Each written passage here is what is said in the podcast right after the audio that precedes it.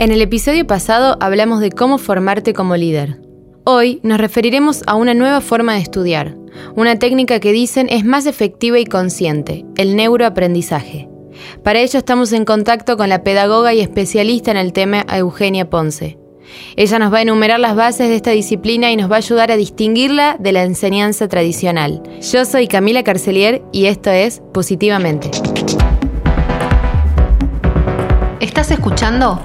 La Gaceta Podcast.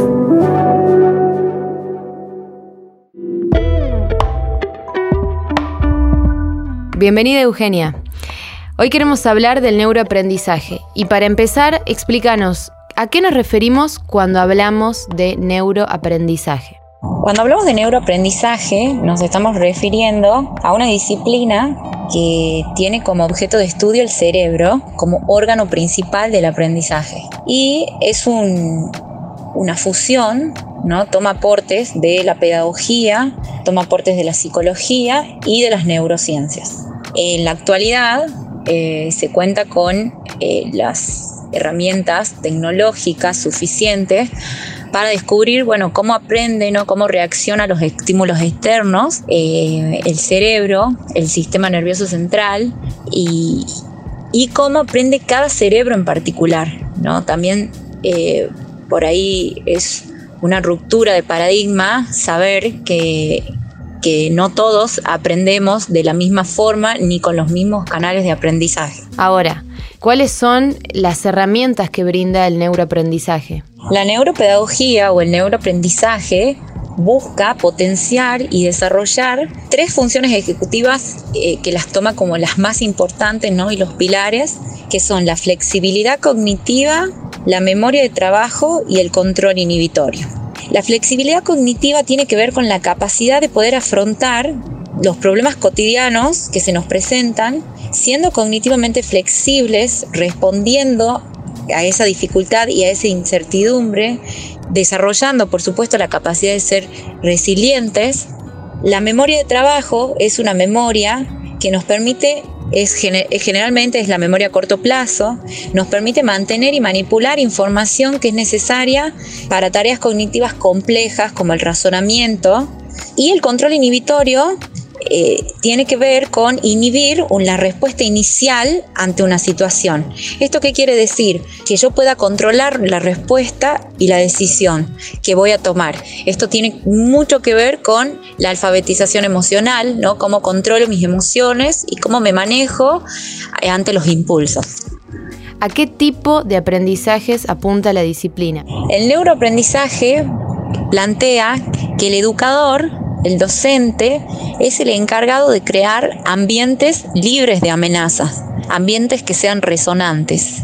¿Qué quiere decir esto?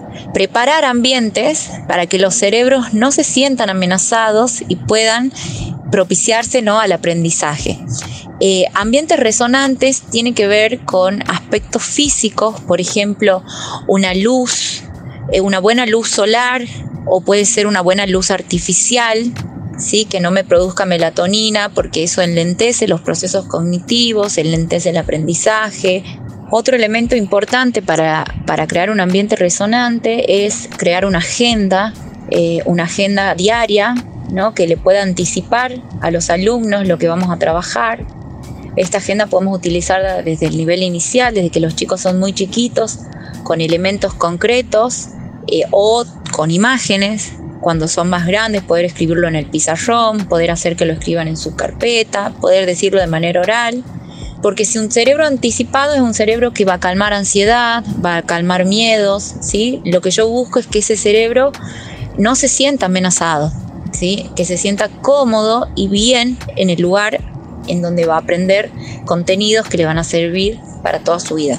Otro de los elementos muy importantes del neuroaprendizaje es la relación del alumno y el docente, ¿no? que neuroaprendizaje lo llama establecer rapport, eh, que es un vínculo, ¿no? en, el, en el que ese vínculo que es manejado por el docente, el docente tiene que saber los nombres de todos sus alumnos, tiene que poder mirarlos a todos, tiene que poder presentar actividades que tengan que ver con, eh, que puedan pasar por diversos canales ¿no? de representación sensorial. Esto tiene que ver con lo auditivo, con lo visual, con lo kinestésico. Tiene que atender a todas eh, los, las distintas inteligencias múltiples, ¿sí? Eh, y no eh, reducir solo a una transmisión de contenido en una relación asimétrica. ¿Cómo podemos aplicar en la vida de nuestros hijos el neuroaprendizaje más allá de lo que ocurre en las aulas? La neuroplasticidad como base del aprendizaje. ¿Qué quiere decir esto? La neuroplasticidad es la capacidad que tiene el cerebro eh, para aprender, ¿no? A través de, de, formación de redes neuronales, ¿no? Un aprendizaje conforma una red neuronal. Si yo ese aprendizaje lo repito, lo repito y lo repito, ese aprendizaje se consolida. En cambio, también existe la neuroplasticidad negativa. Puedo yo aprender algo pero si en el tiempo no lo repito, esa red neuronal desaparece. Es decir, que ese aprendizaje eh, uno lo olvida. ¿No? Nos pasa mucho que decimos, ah, yo esto sí lo vi en el colegio, pero no me lo acuerdo, porque no es algo que yo, que me sirvió para mi vida diaria o algo que repetí en el tiempo o que consolidé. Muchísimas gracias por participar de nuestro podcast.